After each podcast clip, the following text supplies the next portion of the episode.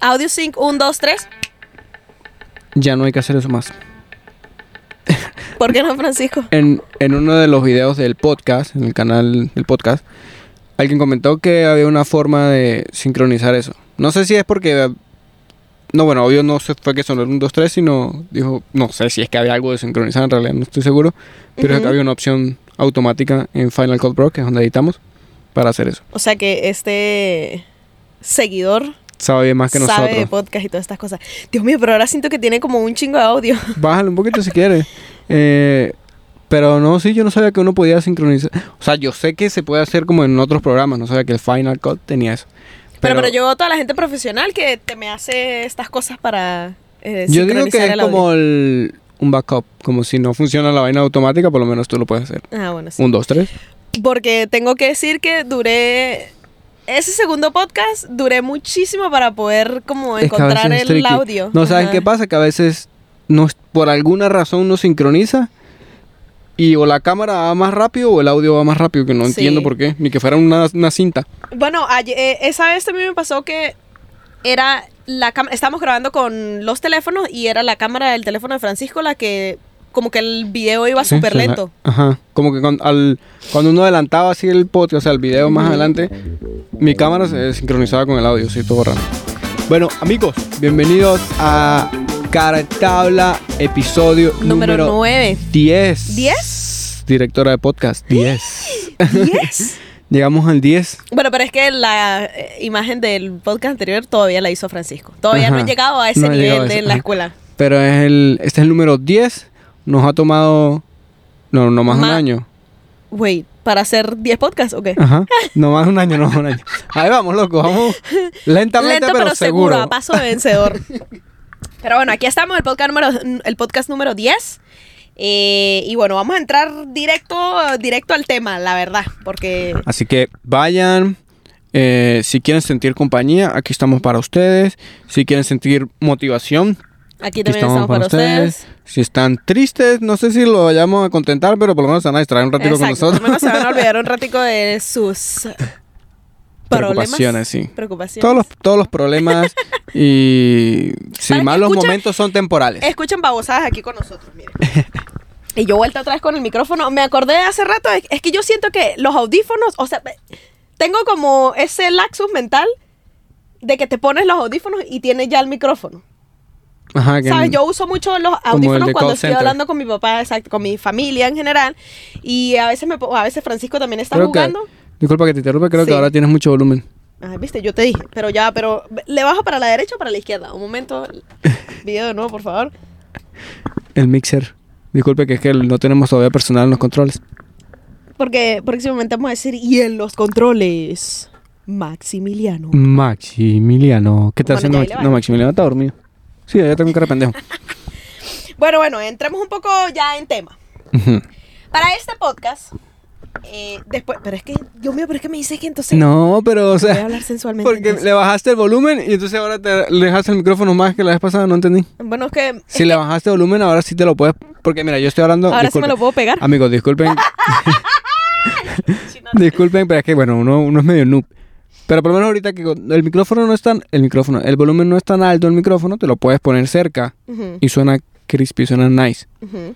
Pero entonces ya aquí suena como que estamos en un salón o en un- una cancha En de, un baño. de básquet o en un baño. Bueno, entremos en tema y esta vez quise, eh, bueno, entre tantos comentarios que leí, entre tantos comentarios, eso sí me parece ridículo decir honestamente, así como que... que- que me han estado preguntando. Ay, sí, sí, me da me- me- Y que todo, todo- todos los videos que uno mira en YouTube, la gente, en el último video me hicieron una pregunta que... Ah, y eso me hace sentir súper ridícula. Yo, la verdad, no me siento así, pues. En fin. pero, ¿cómo, pero ¿cómo más lo dices? Porque yo a veces en los videos digo lo mismo. Pero ¿y no te sientes ridículo? Pues que de bola que sí. en el video anterior me preguntaron qué. O alguien comentó que... no sé. Es que es, como lo repetitivo que uno lo ve en tanta gente que lo dice que... pero sí, ¿cómo más lo dices? Pero yo lo veo también desde el punto de vista de que uno...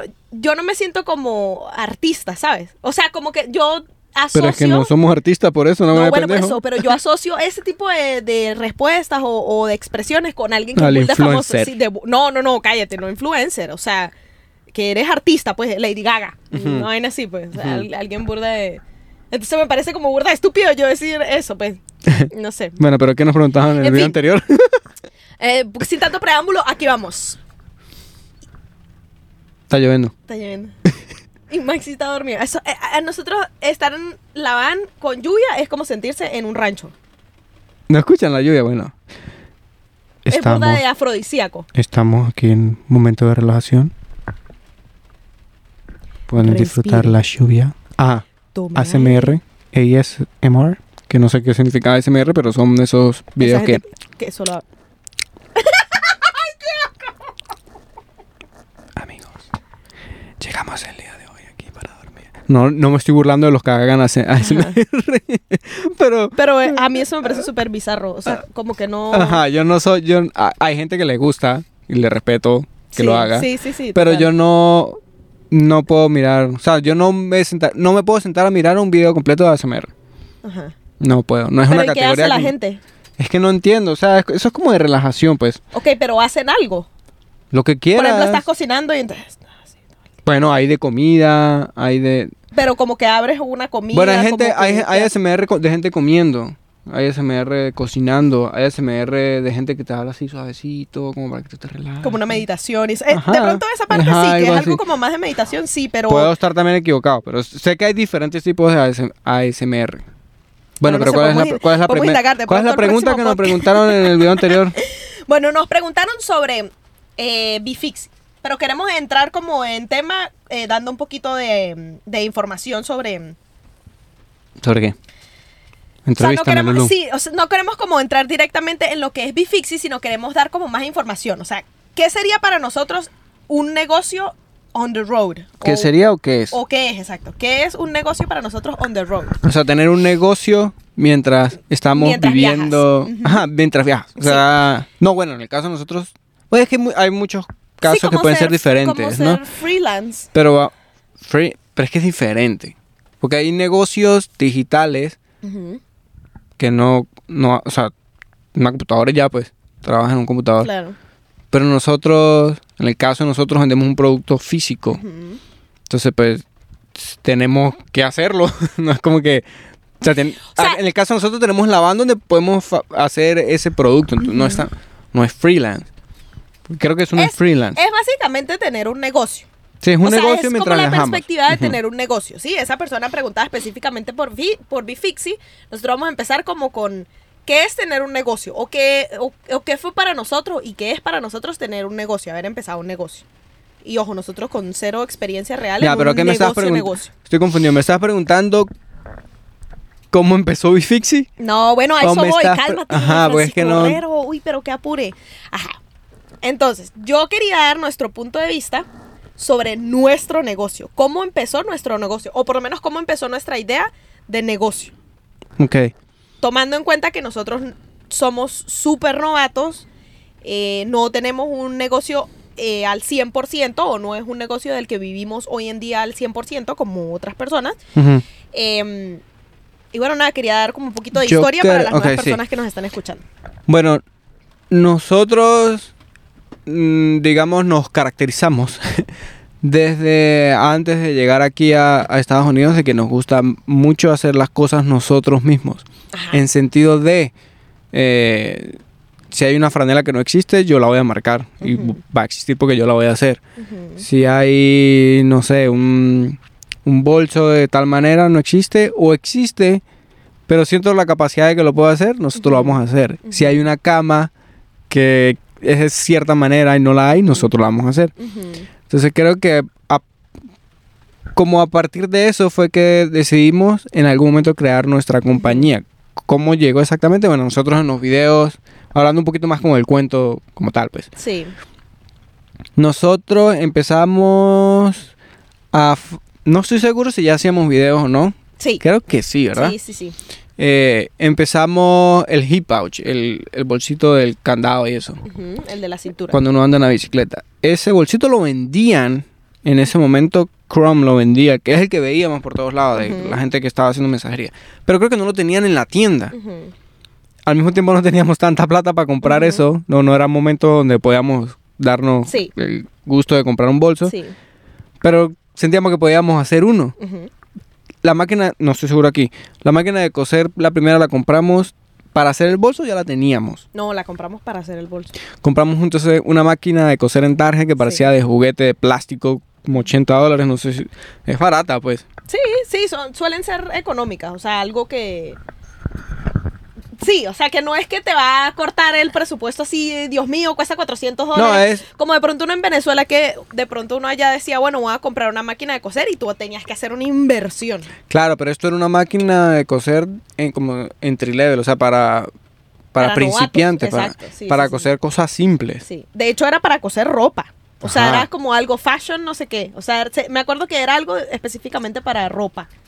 Pero nosotros en ese mismo orden de días, de que de pronto nuestro presupuesto era un poco apretado, eh, de que sabíamos que era algo que de pronto nos iba a facilitar el trabajo que estábamos haciendo en ese momento, que era hacer deliveries, pero que no queríamos como gastar dinero en eso porque no era necesario Ujú. específicamente. O sea, ya teníamos el bolso donde meter la comida y ya eso era suficiente. Por eso entonces decidimos un día, estando en Target, comprar la máquina eh, con la idea de que Francisco iba a hacer el diseño y yo tenía como unos Porque siempre- skills o unas habilidades de costura muy novatas y yo dije, bueno, Ajá, siempre ha yo- sido más o menos- Yo le entro. Así, yo no... Disculpa que te interrumpí. Estaba leyendo algo y cuando alguien está hablando, si tienes una idea, no debes interrumpirlo. Por y favor. debes incluso esperar hasta dos segundos. Porque puede ser que la persona que estaba echando ese cuento, tú crees que va a terminar. Y puede ser que dos segundos después suelte la línea que mata el tema. O sea, que le pone el- lo picante. Como así que cierra el tema y entonces tú la cagaste porque tú sigues no con el dice tema. algo que era como el, lo- no, el mejor momento del tema, por decirlo así. Y tú o sea, le interrumpiste Ajá, ahí y tú por todo atorado ahí por decir la otra mierda. No dice, o sea, la interrumpes y le cortas la vaina. A mí me gusta cuando hay interrupciones, pero son taradas, ¿sabes? O sea, como que... Algo cómico. Ajá. Que quieras agregar a eso y que la otra persona siga. Ajá. No, pero aquí te interrumpes para yo decir lo que tenía que decir. Y ya se me olvidó qué mierda lo que iba a decir. A mí, a mí me pasa mucho eso. ¿Qué estamos hablando? De la Ya, máquina de coser, claro, que la compramos en Target, que es un entry level, o sea, que era muy de novatos porque Ujú. Yo Pero es tengo que la idea de Estoy costura. acordarme qué es lo que iba a decir. tú tienes ah, la bueno, idea exacto. Ajá, eso, eso. diseño. Que siempre ha sido así, pues Lulu es la que sabe coser. O sea, yo puedo agarrar la vaina de coser y unos matachos ahí, pero hago que dos telas se peguen, es lo importante, sin importar el resultado. Pero veo como más, o sea, soy capaz de visualizar las cosas antes de hacerlas, o sea, no. cortando, como que digo, ok, puedo doblar esto y eso, entonces Lulu no, como que no puede con eso, yo tengo que dibujar, y a veces le explico y no lo entiende y me toca a mí agarrar la tela y coser toda esa mierda en Sí. matacho y, Y ahí sí. mostrarle. Ujú. Ah, ok, así sí. Bueno, vi hace poquito una foto eh, de una van que, eh, que estaban construyendo y para hacerse como idea de cómo, de qué tanto espacio iba a ocupar el mobiliario y todo eso, lo hicieron con cartón. O sea, hicieron el mobiliario con Eso cartón. estaba súper cool. Y ya así podían tanto medir espacio, cu- cuánto iban a necesitar, como darse más, un- más una idea tangible, ¿no? De cómo realmente se iba a ver. Yo Ujú. soy ese tipo de persona. Que necesitan ver visual para poder Sí, hacer. que tiene que meter el dedo en la llaga para poder. No, saber. pero es que es- yo creo que es porque no, di- no has intentado diseñar cosas. Digamos que yo tengo la experiencia, porque bueno, estudié arquitectura, hacía modelos en 3D, Yo como enfermera Y soy muy creaba- Como arquitecta soy muy buena enfermera. creaba cosas sin existir. Que las Correcto, visualizaba, y- correcto. pero a medida que lo haces lo puedes visualizar más. Ujú. Entonces, bueno, quizás es eso, como que no lo has hecho. Bueno, como todo, algo que uno no ha practicado, pues no tienes No que desarrollar idea. esa idea. Ujú. Pero siempre ha funcionado así. Entonces, obvio, en algún momento en, en el pod, en el podcast, en los videoblogs, como que mostramos que estábamos haciendo Ujú. eso, como que quedaba cool una vez. Eso fue evolucionando. Después hicimos un bolsito como de hacer deliveries.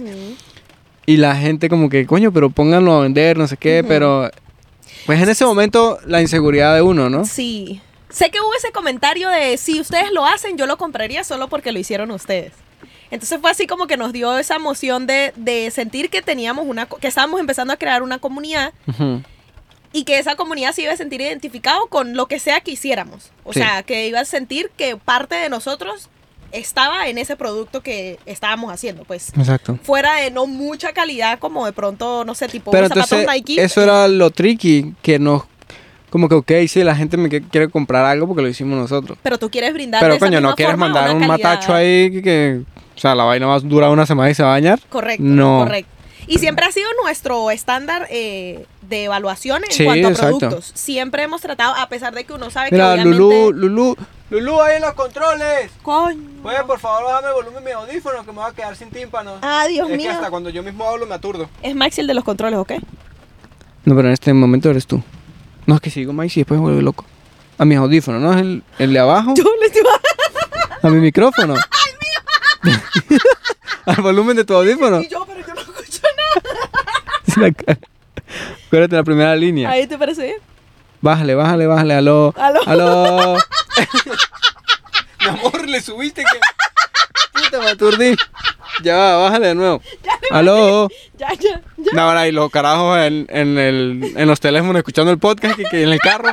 La puta madre, estoy aturdido, lo estoy gritando. Disculpen, ahora sí, ahora sí, escucho bien. Uy, por Dios, tenía que Lulu hablaba, yo hablaba y mis ojos así como que. ¿Sabes? Cuando, está- cuando estás en la discoteca que el bajo suena tan duro que se te mueven como los, los ojos. Uy, fue puta madre, no están los oídos. Qué pendejo.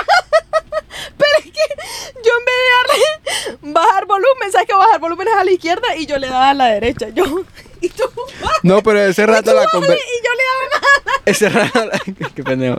Bueno, eso somos nosotros haciendo podcast, disculpen. El libreto nos salimos. Pero ese rato hablando de la vaina, y yo no sabía que si seguir hablando o seguir aturdiéndome yo. No si la versión video, en un momento me quité uno y todo. Yo también, pero yo también te vi. Pero pensé que era que estabas escuchando algo afuera, pendiente Estoy algo afuera. No, porque estaba aturdido así para la mierda. Sorry, amigo. Bueno, amigos, disculpen. Esto es lo que pasa cuando, cuando somos novatos en esto. Pero bueno, Sí, entonces Big Fixie pues fue así. Nosotros in- inventando hacer productos, una audiencia queriendo adquirir lo que estábamos... Bueno, Ajá. sí, exacto. Ambas cosas, pues apoyar lo que estamos haciendo. y bueno, uno también. Fueron bien- ustedes, o sea, Big Fixie salió fue por la... Porque ustedes nos empujaron a hacer eso, no porque... Exacto. O sea, obvio uno como que comentaron la vaina y pues ya le empieza a creer, a crecer la idea a uno mismo y va men- mentalizándose más en que puede llegar a hacer eso.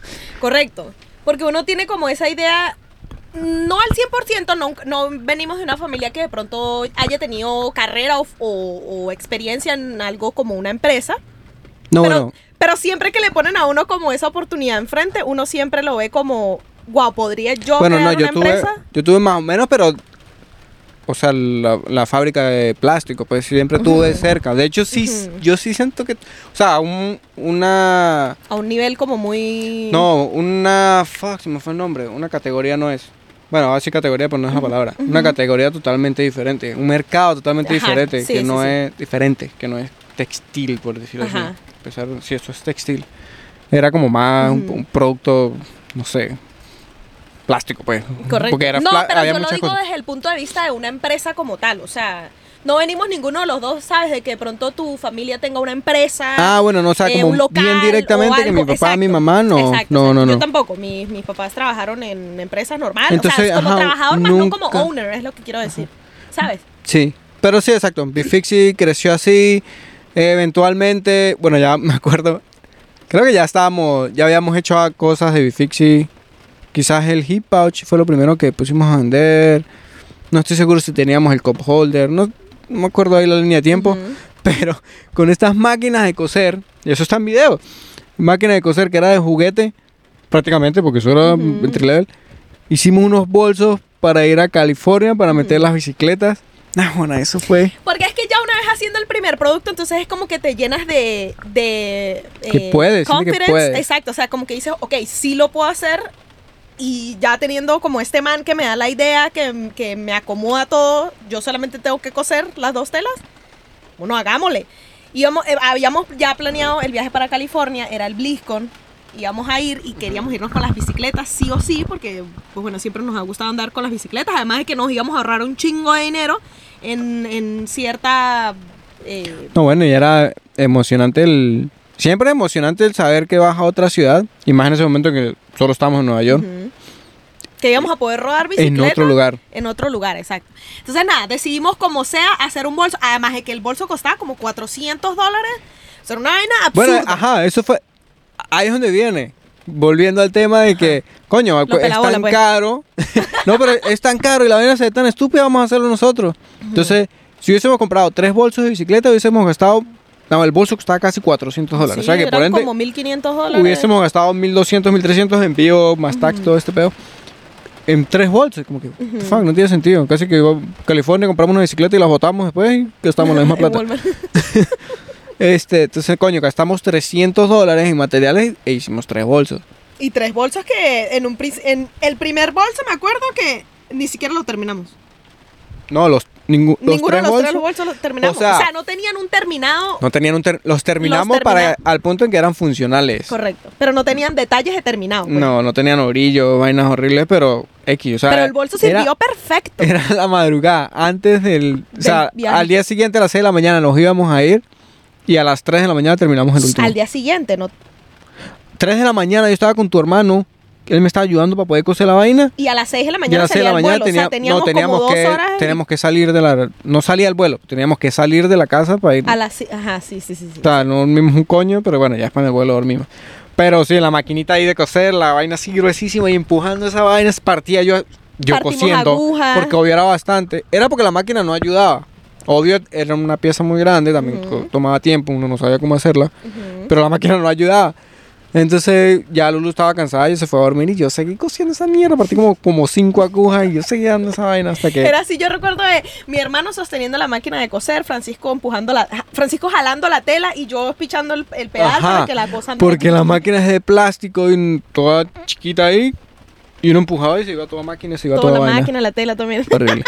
Pero sí, esas son algunas de las experiencias o de los cuentos que Sí, tenemos. yo, yo creo que todo el mundo empieza Empezando- así, ¿no? teniendo más rachas No, siempre- difíciles que, que positivas, ah, bueno, ¿no? exacto. Y siempre es difícil, a pesar, o sea, uno nunca, o bueno, no es que nunca ninguna empresa llega a un punto que es fácil. Sí. Siempre Siempre es- hay escalones, ¿no? Ujú. Eh, ¿Por qué le pusimos Bifixi?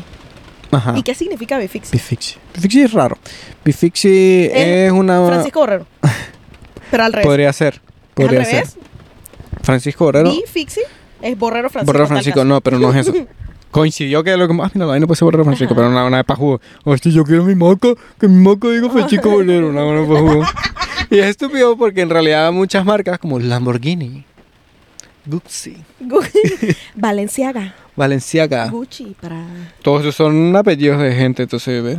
Bueno, pero tú deberías sentirte entonces orgulloso de. Borrego. Borrero, no. Eh, Bifixi fue, bueno, nosotros ya no la decimos tanto, creo, pero antes era brutal para todo. No, creo que sí. Creo que si algo es muy, muy brutal, decimos No brutal. decimos, pero antes lo decíamos mucho, pero entonces como que la gente es muy estúpido, porque uno... es un porque pone- coloquialismo muy No, venezolano. no coloquialismo, sino que la gente lo conoce a uno por eso. Entonces uno le da brutal, brutal, brutal. Que a veces yo mismo iba a decir brutal en los videos y decía, coño, no, no, estoy, lo estoy diciendo mucho, pues como que... que- Voy a cortarme. ajá, entonces siento que ya no lo decimos tanto, pero... Ujú. Entonces todo el mundo, póngale brutal, brutal, brutal, pero no... Brutal no- era raro. No veía brutal. Hicimos un diseño, me acuerdo que decía brutal y tenía unas bicicletas atrás, pero era raro. Ajá. Entonces, como que no, si acaso uno podría un- una gorrita, algo que diga brutal, una frase, una franela, sí, pero que la marca fuera brutal, no. Sí. Entonces, coño, brutal, la B y la Fixis, que rodamos como Brutal Fixis, pero entonces B-Fixie. Ajá. Es como, no sé, minimal o... Sí, queríamos algo Como como, abstracto, pequeño. no sé, exacto. no sé cómo Que de pronto tuviese significado para nosotros, pero o que para si el que nos alguien- sigue. Ajá. Ajá. Pero que si alguien de afuera lo veía, pues también como que tuviese entre Y que sonara bien, entonces era como que B-Fixie, Porque B-Fixie suena en bien. inglés, O bifixie sea, no, be- era B como ser fixie. Ajá, como- se- ajá. be fixie, como, como ser fixero, por, llamarlo, decirlo así. Ser sí. fixero, be fixie. Pero sí, sonó, sonaba bien y ya, y ahí se quedó be fixie. Ujú. ¿Sientes que a este punto lo cambiarías? ¿Lo quisieras cambiar por algo? Yo creo que sí, pero no sí sé por y qué. no. Ajá, primero, quisiera algo, porque es que creo que lo único que no... Hay dos cosas que no me gustan, que no me gusten. Ok. Pero, digamos, be fixie suena como a dos cosas, ¿me entiendes? Como dos nombres, como no es una palabra. Ok. Voy a poner un ejemplo, Oculus. O sea, una cosa. Una sola, Diamond. una sola frase. Ajá, una ok. cosa así. Be fixie, son como dos cosas.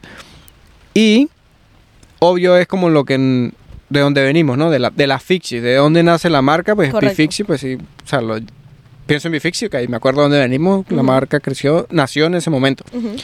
Pero si evolucionamos a algo más, o sea, como que ya no estamos rodando fixie, sino ahora hacemos mountain bike o, Sí. o cualquier cosa que estemos haciendo, o, o puro van life y ya más nada, bicicleta o Sí. lo que sea. Es como que bifixie ya no, no cuadra con, no tienen que ver. Ujú. Pero al mismo tiempo es como, coño, bifixie es de donde venimos, Sí. de ahí. Entonces es como un juego de que sí me gustaría Como cambiarlo. sentimientos encontrados. Ajá, como que sí me gustaría cambiarlo, pero al mismo tiempo me gustaría conservarlo porque, bueno, de ahí, de ahí viene. Pues tiene...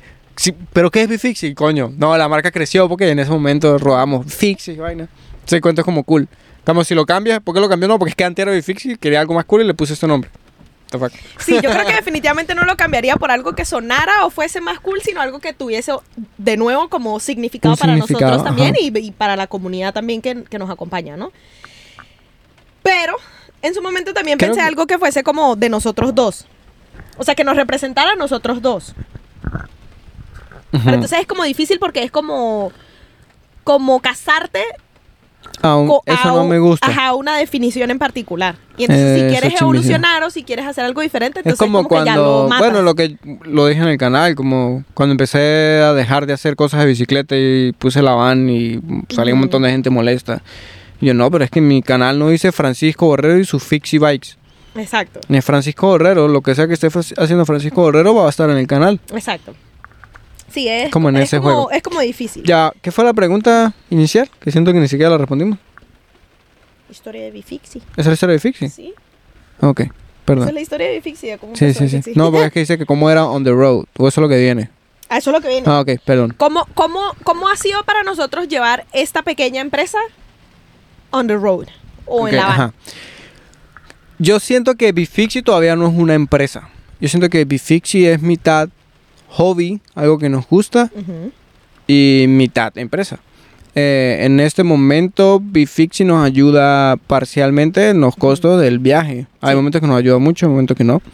Eh, si es fácil o es difícil, como la tenemos nosotros, no es muy difícil. Creo que logramos como descifrar cómo hacerlo. Eh, Como yo siento que parcialmente. Desciframos cómo hacer la tienda parcialmente por el tema eléctrico. Y que lo que nosotros usamos No, es pero- eléctrico. ¿Sabes? Pero lo tenemos descifrado. O sea, no es que no sabemos cómo hacerlo. Bueno, sí, sí, sí. lo exacto, usamos, razón, se nos acaba la corriente, vamos a un campamento, o donde sea, lo- lo- o sea, no es, es medio difícil, sí, a veces. Si no tenemos la corriente, o sea, el consumo, el, la corriente para el consumo eléctrico que, que tiene a hacer las cosas. Correcto. Pero lo- esa parte la tenemos descifrado, no es fácil, pero lo hacemos funcionar. Eh, en cuestión, bueno, de materiales, pues es que depende de lo que estemos haciendo. Hay ciertos materiales que nos cuesta conseguirlos porque tardan en llegar, entonces si nos estamos moviendo, dónde van a llegar. Si son cosas, Amazon pues tiene algunos de los materiales que usamos para hacer las imprentas. Entonces, ese sí es fácil.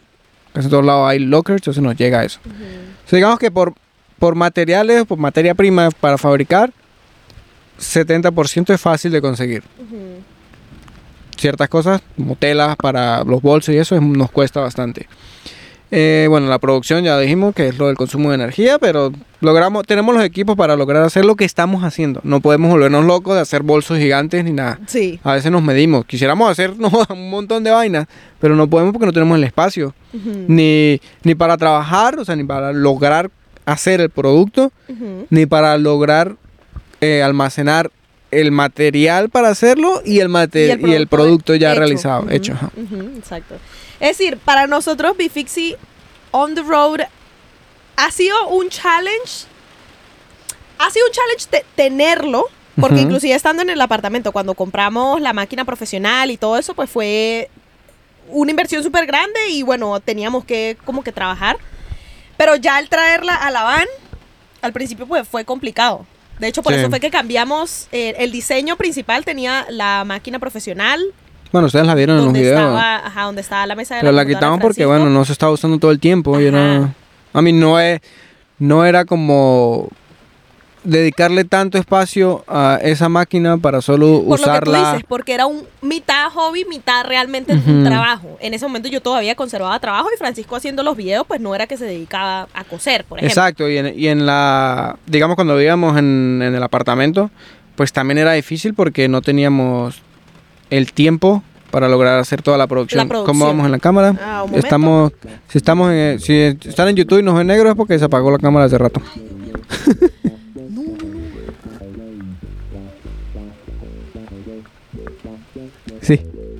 Yo creo que yo no puse a grabar nunca.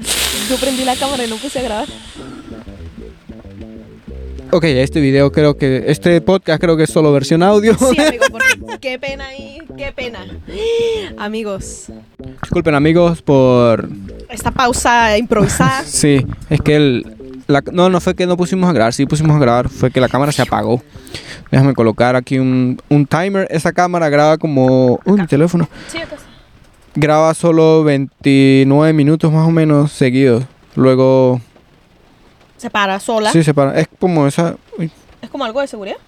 No, Eh, no, esas cámaras tienen eso. Esta aquí, oye. Oh, bueno, no, no era lo que iba a poner, pero... 25 minutos. Cuando suena un timbre es que la Uy, cámara... Pero este man. Borracho no toma en cuenta. Sí. Bueno, eh, siguiendo con el tema ¿Qué de... son los productos que utilizamos o cuáles son Me nuestra- interrumpiste, ¿no? No seguiste la regla de no querer yo terminar. Perdona, perdona, perdona. Yo iba con la introducción. Dale, ve. No, bueno, que hablando de, de Bifix y, y de la producción aquí en La Man, pues íbamos a hablar de los equipos que tenemos Ajá. para lograr hacer lo que hacemos y digamos al lo limitado que estamos, pues que solo tenemos, podemos hacer cosas que se pueden hacer con eso, más nada. Ujú. Entonces, obvio, bueno, tenemos la máquina, una máquina de coser, es marca Singer, Singer. Heavy Duty. Heavy Duty. es- no es una. No es. Es como semi-profesional, por llamarlo así, pero no es profesional, profesional. Sí. Suficiente para lo que hacemos, sí. Por eso. Por eso es que no hacemos, digamos, un bolso muy heavy duty, así, una vaina muy grande. Porque de repente esta máquina no, no va a lograr coser muchas capas de tela o cosas así. No va a dar un acabado tan profesional. Pero es- Entonces, No es profesional, porque él hace acabados profesionales. Es pero como no más a un nivel. resistencia, ¿sabes? Ajá, no va a tener la resistencia.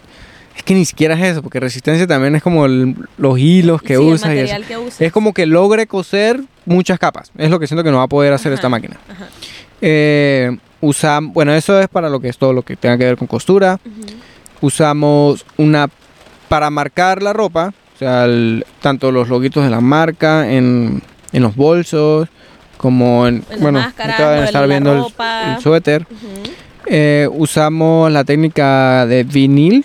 eh, no sé cómo se llama exactamente eso en español. Bueno, pero es, Es como un sticker, pues. o es sea, vinil, se llama heat heat press. Como una plancha de presión. Entonces hay un vinil que es especial para eso. No es el vinil normal de hacer stickers en un carro. Es diferente. Para eso entonces tenemos un plotter pequeño, 12 pulgadas. Entonces nada puede ser más grande de eso. Bueno, solo ese ancho, el largo pues lo que sea el, el rollo de vinil que compremos. Ploteamos ahí, es decir, cortar el vinil con el plotter. Eh, ¿Y ¿Qué es un plotter? un plotter es como una que- impresora que, tiene una aguja, una, una aguja no, perdón, una como una navaja. ajá. Ajá. Eh, y corta el- la f- forma, pues como que si vas a hacer una plantilla él podría cortarte esa forma. Entonces lo, eso es lo que hace. Que cada vez que vas a plotear, ploteas cada color. Entonces, todo, cualquier cosa que marquemos no puede tener degradados de colores, porque son colores. Por decir, si, Son colores específicos. Específicos, o sea, cada ajá. capa es un color si específico. no es que yo tengo un arco iris que va cambiando así perfecto en color, no lo puedes hacer, no puedes degradar nada. Y bueno, eso cuando empezamos a, a hacer la búsqueda de eh, las primeras franelas o los primeros suéteres que hicimos, que empezamos a hacer una búsqueda de como qué eh, máquinas podíamos utilizar o qué métodos podíamos utilizar. Una de las razones por las que usamos vinil fue precisamente porque era mucho más eh, simple de Sí. utilizar. Porque entiendo que el estampado común que uno Sí, ve ahí, en- en- coño, eh, ¿cómo es? Ah, es como serografía, como una cosa así. No me sé el nombre. No, aerografía no. Que, No, perdone, ya sé que muchos quieren saber cómo se llama, pero es algo con. Eh, eh, fía. Cero- no, serografía no es. Algo con geografía, no, geografía. Eh, que es. Es pintura. No es pintura, no sé cómo se llama la pintura, pero una pintura especial para eso y son plantillas. Ujú. Que igual marcas por colores, tampoco es que puedes degradar mucho, no puedes degradar tampoco. Pero hay una como una transición más smooth entre Pero- uno y otro, ¿no? Es? Diga, sí, y Porque lo... en, en los viniles es súper eh, específica, o sea, No, eh, hay también porque es pintura. Y es pintura con plantillas. Ok. Tienes la plantilla de tal color, la plantilla de tal color, la plantilla de tal color. Ok. Y cuando marcas la franela, debes tenerla en la misma posición. La, la franela está puesta como decir en, en una mesa. En un es como en una, cosa especie cuadrada. de frame, como, ajá, como... Y entonces el- el- la plantilla que pones, todas encajan en el mismo lugar. Entonces tienes que terminar la franela completa antes de poder quitarla. Pero ¿qué pasa? En esta, en esta técnica, coño, me. Afán. Sí, véala buscando mientras yo voy explicando. En esta técnica que se llama, como ahorita Lulu nos diga, eh, Como ojo. eh, como... imp- eh, fuck. ¿Cómo marcar franelas? O técnicas de marcado de franelas o algo así. Esta es más fácil para cuando haces producciones grandes. Porque, bueno, el- el- la, la forma en que lo haces, o sea, tienes la plantilla, echas la pintura y vas pasando las franelas, Ajá. digamos, rápido. Ajá. Cambio en vinil, yo tengo que plotear cada color, o sea, por decir, no sé, este logo, este que están mirando aquí, el de, y si no lo están mirando porque está- que están solo escuchando, el logo este de, del suéter gris que hice, que hicimos, el de el reflectivo. Aquí en el frente tengo color reflectivo y el amarillo, entonces tengo que plotear. Serigrafía. ¿Cómo? Serigrafía. A ver, serigrafía. Ok. En serigrafía es más rápido. En vinyl press tengo que hacer cada color con una... El, el plotter corta el vinil, pero luego con una puntita, porque él lo corta, pero no es que me quita lo que no necesito. Correcto. O sea, Eso, esa parte ya o sea, es imagina, no me voy a complicar, pero imagínense que el, es una hoja, el vinil, es una hoja amarilla y hace un redondo del sol. Entonces él me hace el redondo, pero ya está solo el redondo. Yo tengo que quitar la parte que no quiero y que solo me quede el redondo. Exacto. Entonces, bueno, con este logo tengo que hacer eso. Tengo que. Él corta, me corta el logo, pero yo tengo que quitar. En este caso del logo de Bifixi, que es el inverso, tengo que quitar la, el- la B, quitarla, Fixi, quitarlo, el cuadrito, quitarlo, y luego quitar todo alrededor que no necesito. Y igual con el amarillo, dejar el amarillo la parte que necesito. Entonces, marco el amarillo, marco luego el, el reflectivo. Y eso me toca hacerlo eh, por cada suéter. Por cada suéter Ujú. toca plotearlo, quitarlo, la vaina. Ujú. Cambio en, en esto, En serografía. Serigrafía solo haces la plantilla, que es difícil hacerla, no sé cómo se hacen. pero hacer ya una vez parecido, que está hecha solamente... Pero una vez ya la tienes, también tiene un uso, ¿no? No puedes hacer, por decir, voy a poner un número porque no, no sé cómo es. Haces mil franelas y ya la plantilla empieza como a comerse, a dañarse y ya tienes que hacer otra. Pero coño, haces un montón de franelas con una sola plantilla. Cambio aquí es como que por cada cosa que haces tienes que hacer una plantilla nueva, por Exacto. llamarlo Entonces, así. pasa mucho de que uno le pone su 100% de esfuerzo. Sí, y lo que sí es más fácil en esto es que puedes hacer diseños nuevos más fácil. O sea, hacer la producción lar- grande, o sea, de muchas cosas, es muy... de, o sea, repetir la misma, el mismo paso cada rato toma mucho tiempo. Ok. Pero simplemente toma hacer un diseño nuevo y mandarlo al plotter y ya. Cambio aquí, te toca hacer la plantilla, que no es fácil hacerla.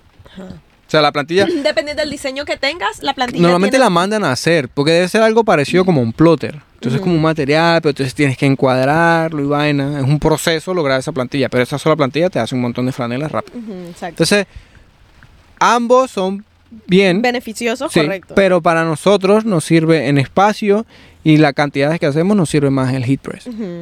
Porque de serografía vimos unas máquinas que parece así como, como, una, como una flor. O sea, es- Ajá. es así súper grande. Es como muchas mesas pegadas en un, en un círculo. Ajá. y entonces ellas como que van, te van pasando, te van cambiando las franelas, ¿no? Y tú vas rotando la plantilla y vas cambiando. O sea, el, el la primer franela va- ajá, es como que hay ocho franelas así en un círculo. Ajá.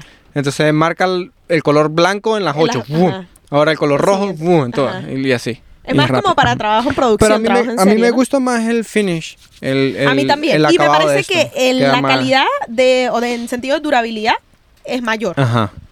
Sí, me Porque gusta más, me no, más. siento que la otra como que se rompe, o sea, como que el mismo estampado, como es pintura, como que se rompe a lo que lo lavas. y Bueno, lo también yo supongo que eso rápido. tiene que ver con la calidad El del vinil que usas y la calidad de pintura que usas y cómo cuidas. O sea, es y como cómo todo cuidas la junto. prenda, sí, sí, sí, sí, total. Todo juega. Pero, pues, es por eso es que usamos esto, pues. Entonces, tenemos, ya como dijimos, la, la máquina de coser, plancha, eh, ¿La prensa? la- no, la prensa, Eh, la plancha. el plotter, perdón. La prensa es una, sí, una sí, es una prensa. prensa plancha. Ajá, Como esas de para Ah, hacer bueno, esa es la otra, ¿no? Que tienes que, exacto, cortas el vinil, se me olvidó decirlo, lo pones, lo centras ahí en la franela, la pones en la plancha, que es como esa de hacer hamburguesas o algo Ajá. así. la prensas, ajá, la prensas por X segundos y ya ahí, se marca y la el truco de esa prensa es que suele tener una eh, temperatura eh, particular. Cada Sí, vinil suele decir Bueno, es como 305 cuánta Fahrenheit. temperatura necesita. Y en presión, pues bueno, tienes que ponerle bastante presión para que te asegures de que no se vaya a despegar con el tiempo. Exacto. Eh, y bueno, exacto, depende del vinil que usas. Hay viniles que requieren. Y de la tela donde marcas. También. Si es como un- una cosa muy plástica, tiene que ser a baja temperatura, porque se puede dañar la prenda. y menos tiempo. Pero pues todo tiene su truco. No hemos todavía nunca marcado nada en eso. Gracias a mi Dios, no hemos tenido esa experiencia de que derritamos alguna No, prenda porque, que vayamos a porque hacer. hemos marcado en tela. Casi no hemos, siempre hemos ajá. usado algodón, cosas que... Lo único que hemos usado así como acrílico. ¿Es acrí- acrílico? Creo que acrílico. No, acrílico no. En donde hemos marcado los logos de los bolsos. Cosas No, así. es poliéster, pero es 100% poliéster. Si viene mezclado con algodón, bien, no pasa nada. Pero si es solo poliéster, es como muy plástico y Pero es termina levantándose el vinil. Ajá. Pero cuando hemos marcado en cordura, bueno, hem- sí hemos marcado en cosas que no son. Cuando marcamos directo en cordura. Ah, pero es que cordura no, no me preguntan ahorita específicamente pero es, de qué está pero es hecho una cordura. mezcla de plástico con algo más. No sé si No un- se siente tan tela, se siente como plástica Sí, es también. Pero no fuerte, se ha derretido quizás porque es más grueso. Pues como que vayas a marcar en un windbreaker, en un cortaviento. Esos Sí. son súper finitos. Sí, sí, sí, sí. Ahí sí se debe derretir. Pero creo que sí se puede. A solo menos que temperatura. menos temperatura y menos tiempo. Pero eso es medio tricky porque. Bueno, Casi no. siempre que vamos a hacer algo Quizás. diferente terminamos haciendo un research así larguísimo. Claro, pero no, que pensando ahorita que uno dice menos tiempo para que no se derrita la prenda. Pero entonces, como la prenda se calienta tanto, hace que también se adhiera más rápido el, el vinil, que es plástico también. Sí. Entonces, Sí, porque a veces no es ni siquiera la cantidad de calor que le pones, sino el que tenga calor como por cierto tiempo y luego lo dejes secar. Ajá. Eso lo aprendimos también hace poco, Hace que a veces poco. se quería despegar y queríamos, creíamos que era el vinil que estaba malo. Y no, hay ciertos viniles que no los puedes. O sea, como que cuando pegas el vinil, disculpe que no. Es arrecho como que puedan mentalizarlo sin estárselo mostrando. sí. Cuando pegas el vinil, todas las letras están sostenidas con un, un- una hoja o un plástico transparente donde están todas puestas ahí. Pones eso en la franela, prensas, levantas y luego le quitas lo transparente que eso no se pega a la franela. Quedan las letras pegadas. O sea, ese, el despegar ese... Tengo la palabra film. Ese, Ese esa papel, hoja sí, o esa hoja. transparente, debes esperar, no debes hacerlo rápido. Bueno, Francisco, Bueno, Lulu. viene este momento incómodo donde uno se pregunta cómo ha sido nuestra experiencia en ventas. Mire, yo, so- yo soy una persona súper... eh, es decir, a nosotros nos ha ayudado mucho que nuestra venta es de alguna forma indirecta. Nuestra venta viene a través del canal, de cosas que de pronto uno promociona genuinamente en el canal porque nos gustan, ¿sí? O cosas que usamos nosotros en el canal, bien sea que las hagamos nosotros o que alguna empresa las patrocine, lo que sea. Pero es genuino de nosotros, de nuestra propia experiencia en el canal, ¿sí? Queríamos traerle una anécdota eh, de nuestra primera experiencia en ventas como tal. Nosotros somos los peores. los peores. Y ¿Sabes qué? Bueno, ¿sabes? Hay gente que no sirve para eso, pues. Sí. Yo no sirvo digo- para vender. No, yo digo que la experiencia en ventas se adquiere. O sea, sí. No, debes tener un, Exacto. Tienes un poquito de un labia que te tumbado, un gusta carisma, una cosa, vaina. pero, Porque, pero definitivamente es algo que sí se puede aprender. Pero Pero, yo te siento- tiene que gustar. claro. Claro. Bueno, aquí yo por lo menos no gestiono videos. Mire, mire, tiene que. Mira, te tengo el suétercito. El suétercito talla S. Mire, Te si me lo usted tengo, lo mi gusta, reina. usted sí lo usa así. O sea, yo no sirvo para Ah. estarle ofreciendo. Compre la vaina. Pase con confianza. No, no puedo, no puedo. Mi reina, pase. Bueno, resulta que cuando llegamos, cuando llegamos a, a Estados Unidos, llegamos a Nueva York, pariendo las primeras semanas en los cuentos de que trabajamos en restaurantes, no nos pagaron, todo ese pedo. Estoy buscando, coño, ¿qué hacemos? ¿Qué hacemos? ¿Qué hacemos? Entonces por ahí en Craigslist había una cosa de... Voy a decir el nombre, sí, fue que se llamaba, o se llama todavía, porque ya una. Para no. Porque es que no sabemos si hay alguien, alguno de ustedes que lo tiene. Sabemos No, que es pero- algo muy común aquí en Estados Unidos. Pero Yo- ya va, ya Pero es que no tiene, de- no tiene nada que ver la empresa, porque los cagones, los erróneos éramos nosotros, no la Bueno, empresa. Sí, es verdad, es verdad. La empresa no tiene nada que ver. Es una se llama empresa Royal, olla y se llama Royal, Prestige. Pero cuando leíamos la vaina Royal Prestige. o No, sea, no, no. Y lo más cómico fue que yo recuerdo que llamamos y decía así como que. O sea, era- O sea, el que aviso no necesita decía que... experiencia y tal, usted puede venir y, y se gana buena plata, era, Pero era el aviso. el aviso creo que decía algo de venta, pues, pero uno como que no estaba muy Empapado claro que era, Sí, ¿no? sí. Pero entonces, obvio, uno viene pues con la mentalidad de Venezuela, de allá la vaina, las joyas, que no sé ni qué marcas eran las joyas allá. Las Rinagüer. No, Rinagüero, no, yo qué cualquier marca, pongan marca. Imusa, Imusa. Imusa. Bueno, Imusa es aquí. Pero, no, esa es una marca colombiana buenísima. pero de aquí olla, venden chico. Imusa. Sí. Ah, pero es colombiana. sí. Bueno, El Imusa. sartén de huevos que tenemos En fin, Imusa. pero no es por menospreciar cualquier marca de ollas, ¿no? Pero bueno, uno Royal Prestige, yo dije, mierda, no sé, vamos a vender. La realeza. Sí, no sé. No sé qué vamos a vender, pero no una olla, pues. Ajá. ya, ya por el nombre tú te emocionas. Pero entonces eh, llegamos y sí, una vaina así, o sea, un local donde ellos te dan como el curso de cómo vender las ollas en la calle. Pero entonces hay que irse vestido así como flus de traje, vienen en las esquinas de la calle ofreciéndole las ollas a cualquiera que pasara no, por y- el frente. Y, perdóneme, o sea, yo entiendo que eso son estrategias de venta y funciona. Ojo, no estoy diciendo que no, la gente le funciona. Pero es de este tipo de estrategias que es una pirámide donde el que está más arriba realmente es el que se está metiendo las lucas, ¿verdad? Y el que está por debajo es el que está allá viendo a ver cómo coño madre trae Entonces, los clientes obvio. para la cosa. Probablemente el que Es colocaba este aviso era alguien que ya vendía, quería ah, tener como... ¿Cómo se llamará eso? No sé. Una cartera de clientes. O sea, es, es No. alguien que, que quiere traer más clientes, Clientes, ajá. a la empresa. Pero uno es parte de esa pirámide, pues. Correcto. Entonces, bueno, era eso. Era. Llegamos y nos explicaron la vaina y nada, bueno, cuando nos dimos cuenta que era vender. No, y, y lo más arrecho fue que la explicada era, o sea, era una cosa de extraterrestre, pues, o sea, de que te ibas a hacer las lucas en cinco minutos, pues, o sea, No me acuerdo en qué, en cantidades cuánta plata era, pero era. era mucho dinero. era o sea, mucho, la persona que, que nos dio como ese prim- esa primera entrevista o esa primera, eh, no sé, ponencia de cómo era que teníamos que hacer, además de que nos dio ejemplos, in- inclusive con paisanos, con venezolanos que estaban trabajando en la empresa, que no, amigos, en dos meses usted está ganándose 5 mil dólares fácil con carro y todo. Tenemos fiestas en Las Vegas, tenemos cruceros, tenemos... Entonces, claro, uno bien montuno, ¿verdad? O sea, uno bien, no sé, o sea, eh, humilde. uno bien humilde, uno se llena como de expectativas y uno dice, Dios mío, si lo puedo hacer. Dios mío. Dios mío, son mucho dinero Ajá, y estamos decía, en la inmunda. puta. O sea, estamos de verdad en una situación, tenemos que hacerlo. Pero entonces la vaina era en la calle, ¿no? Entonces, imagínense que ustedes están en una. Voy a, no, no, en el centro de un. de su- no era en el centro de la porque no era un downtown, pero era un área comercial en ese lugar. Sí. No era como residencial slash comercial, porque. Sí, era muy comercial. Sí. Entonces- era una calle principal, como una avenida Coño, principal una y había muchos para- locales. Y uno, coño, uno, bueno, no sé, yo siempre he sido súper penoso, era recién llegado, a mí no me gusta estar hablando con gente, bueno, o en ese momento, quizás ya ahorita es Y diferente. ojo, no era ni siquiera una comunidad en inglés, íbamos a una comunidad latina. Ajá, pero entonces, era, esa era la vaina, ¿no? Yo decía, ajá, porque solo le íbamos a vender era a latinos, esa era la otra, no le vendían, porque yo creo que, la- o muy poquitos ahí hablaban inglés, Yo creo que nadie hablaba inglés. pero era puro latino. Y entonces yo, ay, ¿yo cómo sé si usted, si la gente habla inglés o español? O sea, hay como veces esa pena de, de A saber. veces uno. Es que pasa, uno reconoce cuando alguien sí. ah, es latino sí, o no. Sí, Pero aquí pasa que hay gente que con sus rasgos latinos y no hablan español. correcto. Pero yo, yo era cagado por eso, pues. No, no, yo no podía. O sea, yo.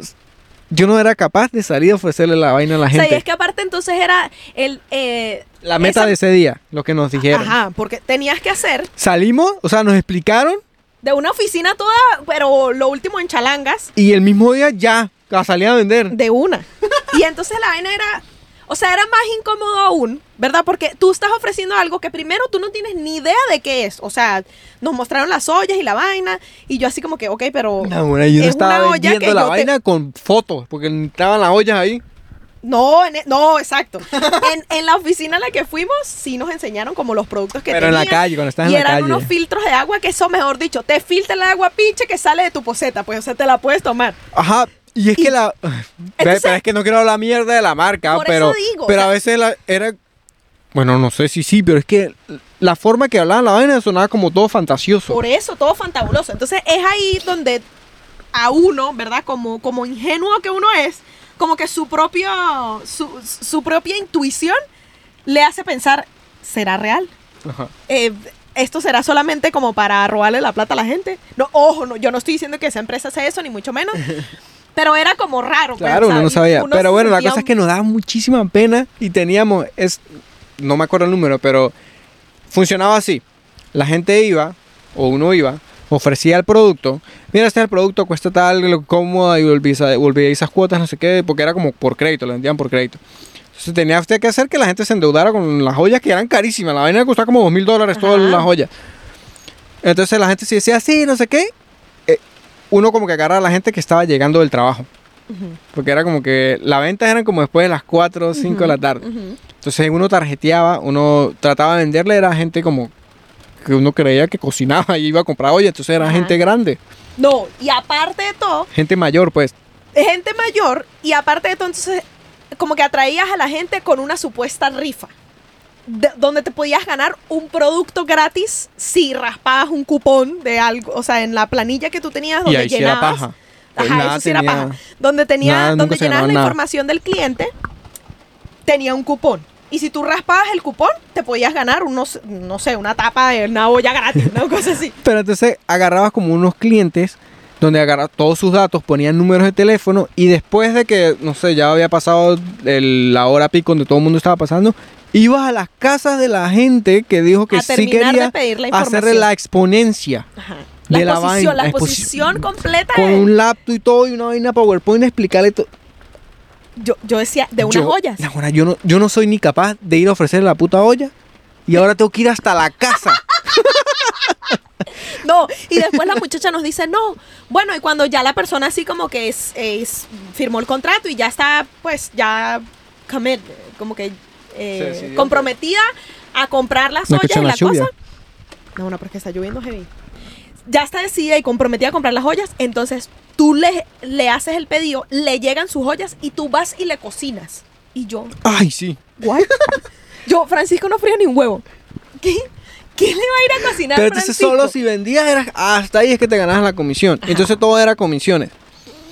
Las comisiones también eran una cosa fantabulosa. Solo fuimos eran- un día, ¿verdad? Solo fuimos un día, claro. Pero entonces la cosa era como que el- ah, porque dijeron algo así como que si en el día logran conseguir 10 números de teléfono, o sea, de gente que dejó su número de teléfono se van a ganar no sé, 20 dólares, una vaina así. Ujú. Por no. cada persona que dejara el número, que Yo no dejara logré la con- información. Ma- yo estaba con Manuel.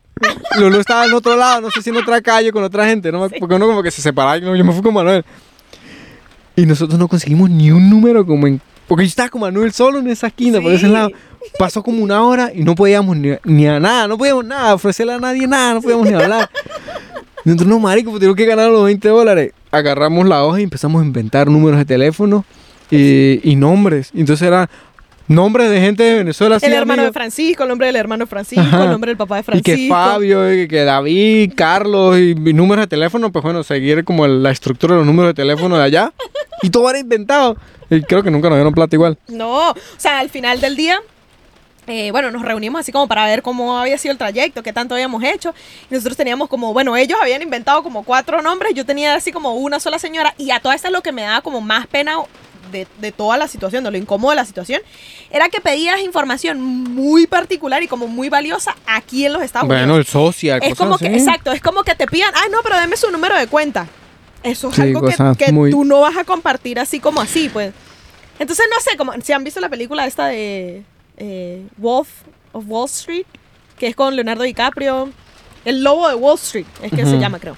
Em, que eh, básicamente tú le vendes ese tipo de acciones o cosas a gente vieja que está pagando con su plata del retiro. O sea, Exacto, alguien, alguien joven no va a gastar dos mil dólares en, olla, Exacto, en ollas. puedes ir a fucking Walmart y comprar una vaina como por och- 30, Bueno, 40 marico, dólares. por y es 60 lo dólares te compras la vaina completa en Amazon. Ajá, y entonces, eh, o Pero sea, no, no hubo, o sea, eso lo hicimos un día. un día. Lulu, tú fuiste un día más, porque hoy estábamos pelando bola y pues Lulu toda preocupada y volvió a ir un día. Sí, y pero ya el segundo día llegué No, yo me llorando y todo lo no, al día siguiente nos vestimos y todo, yo, Manuel y yo con cara de perro y todo así, nos montamos al metro y dije, no, yo no puedo, yo no voy a ir. Y no, nos ¿Y tú no devolvimos. y, No, yo sí me fui. y tú fuiste, pero solo fuiste ese día, ya no Y ya no tampoco. sí, y no, ya no. pues no. Hacer delivery, restaurante, let's Eh, go. lave plato, no pasa nada. No, pero muy, muy, o sea, probablemente algo que le hubiese funcionado a alguien que sabe de ventas y le hubiese gustado eso y, y tiene, no sé, ese carisma, pero yo no, yo no, o sea, Sí. nos servíamos, o sea. Yo creo que era lo que Y, yo o le sea, y tengan en cuenta que, perdón, que estábamos necesitados, o sea, era Sí. que Sí teníamos sí. que hacer eso porque si no nos quedamos Sí. en la calle y no pudimos. Pero es que es diferente cuando tú vendes algo, y vuelvo a nuestro tema inicial, es diferente cuando vendes algo que tienes tu propia experiencia, que tienes... Exacto. Que o- sabes que, estás vendiendo. sabes que, exacto, que estás vendiendo, que lo has que probado crees, y que crees en eso, total. Si es un producto que tú estás vendiendo y tú en tu casa tienes algo completamente diferente, pues tu genuinidad para vender no va a ser exactamente la apropiada para eso. Ok, Pero pipi break. Pipi nuestra break. experiencia, pipi break. Nuestra experiencia pipi break, no, nuestra experiencia. no, se, no se me confundan. Esa ¿Qué fue nuestra no? experien- experiencia como vendedores en Estados Unidos. En Estados Unidos, Norteamérica. Gracias Fallamos, a Dios. Bifixi pues es más fácil de vender. Y nos Hola, da más y- satisfacción Sí, es personal. Porque yo sentía que estaba robando a la gente, honestamente. En el- sí, no, qué porquería, eso era un robo esa vaina. Ok, vayan, vayan a, a recargar su tecito, su agüita, a descargar el agüita también. Y nos vemos ahorita. Yo hago así como si me estuviera despidiendo. pero Ya venimos. Ya venimos. Acabo Francisco de- tiene su... Segunda bebida, no patrocinada, por eso lo muestro por atrás. Lo único que pueden leer es que tiene 100 calor- calorías. Yo- Francisco tomando ya curva. yo así, así. Sorry. No, pero está bien. Yo lo que voy a decir es que estoy tomando kombucha. Un kombucha diferente. Y lo compré como tu hermano, porque la lata estaba bull de bonita. Pero. Pero este es- kombucha, Francisco dijo que le había gustado. ¿Puedes No me había gustado, que Oye. podía tomar sin hacer. o sea, tomaba y. Ok, una vaina ahí rara, pero. Está buenísimo el kombucha. pasable. Esto es un hard seltzer.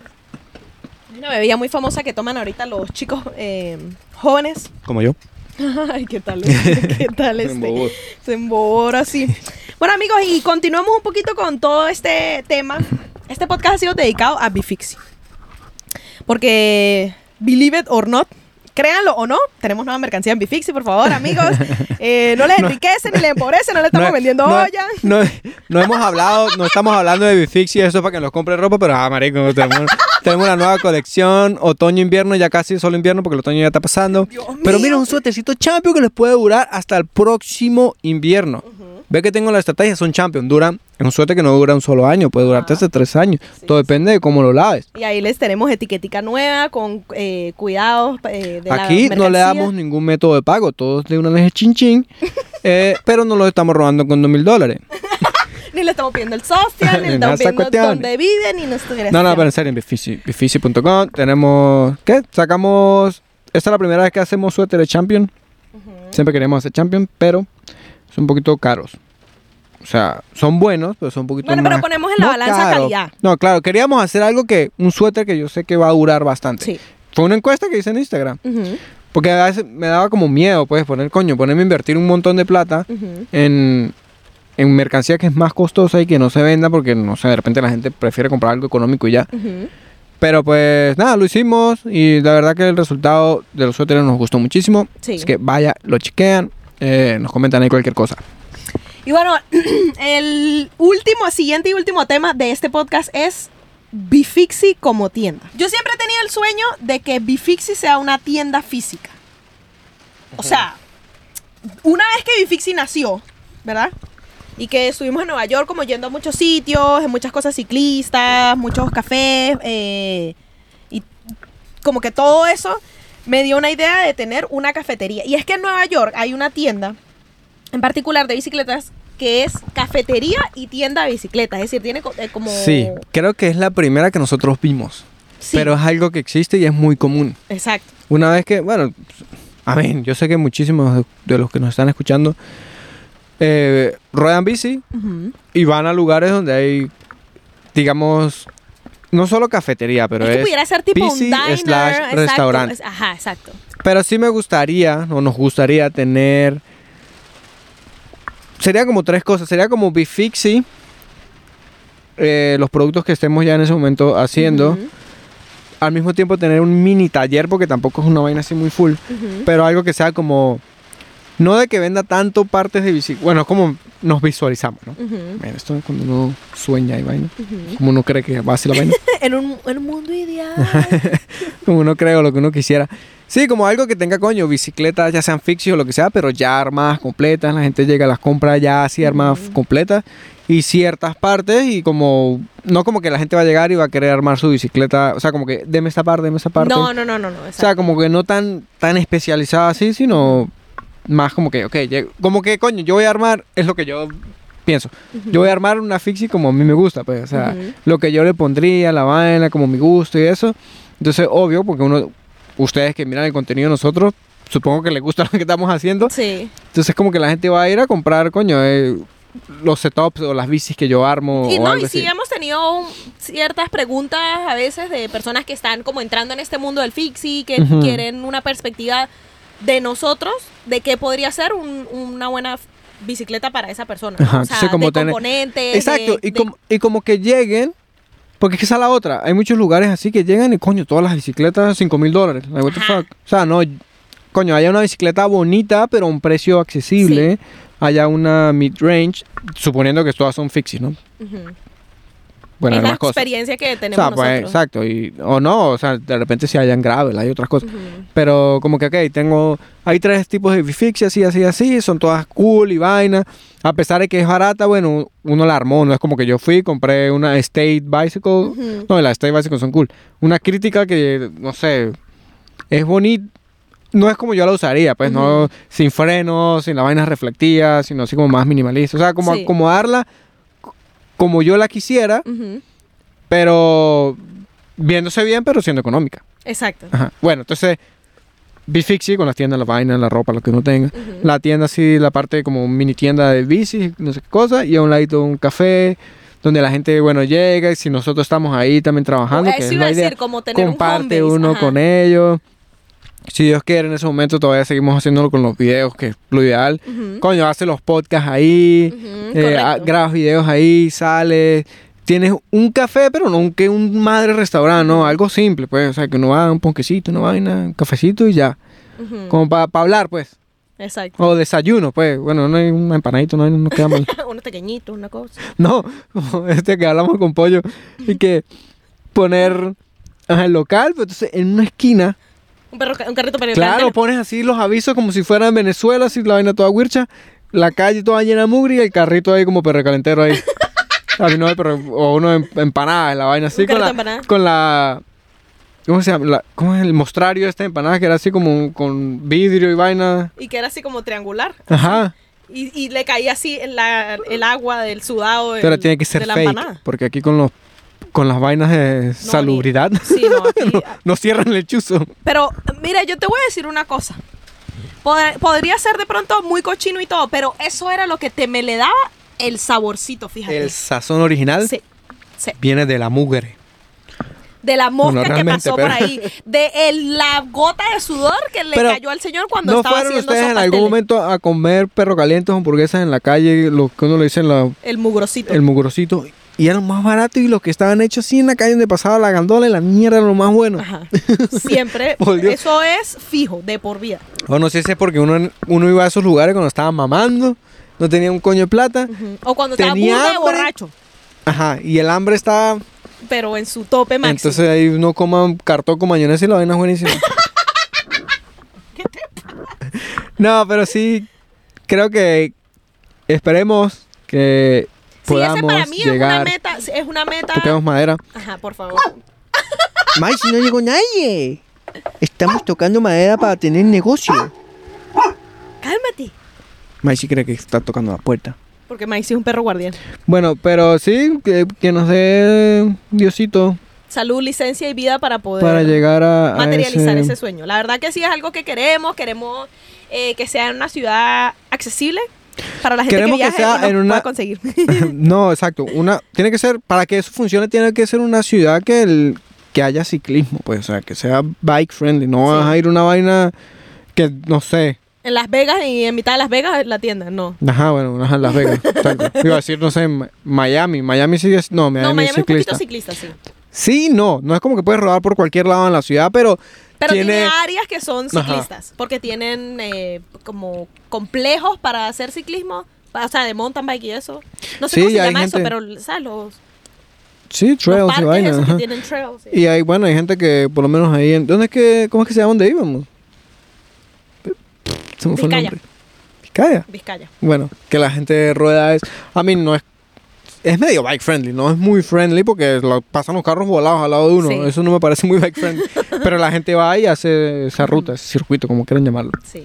Pero sí tiene que ser, o sea, pensamos, como obvio, Nueva York es una, Chicago que es una, eh, Washington, pero está Washington como. Seattle, como Portland. lugares que todavía no hemos visitado, pero yo sé que son. Muy ciclistas, O sea, que ajá. tienen fama de ser Sí. ciclistas, sí. Pero sí, eso es, digamos, la meta o sueño a largo plazo. Largo plazo que esperemos que no sea mucho. Creo que ese sería el-. Tratar lograr eso después de Es algo que sí, que hemos venido como discutiendo que sí. después del van life, Exacto, que una vez terminemos el después viaje del van life, después del full time van life, porque Exacto. creo que no no dejaríamos de hacer van No. life. No. Quisiéramos Yo quiero hacer un bus. Yo ahorita a este punto quiero hacer un bus. No, pero un bus es, es full time. Eso no sirve para Vamos a tener un bus para una vaina part time. Mira tan Ay, gigante. pero ¿por qué no? Pero si yo me quiero ir comodita. No, yo aquí. Comodote. Comodita o comodote. Eh, no, pero un- una van más pequeña.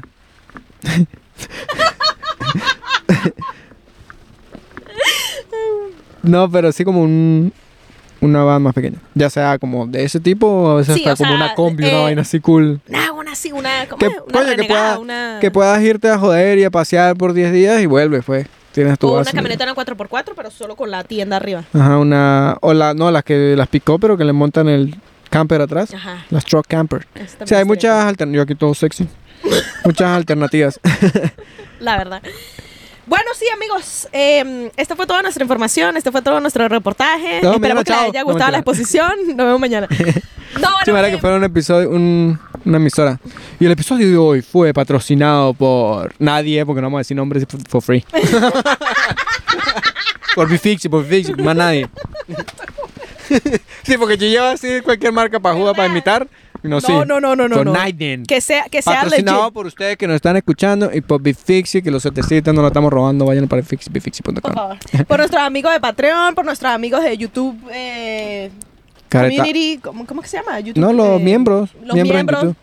Que en por YouTube. ahora, bueno, sería- están solo en el canal principal.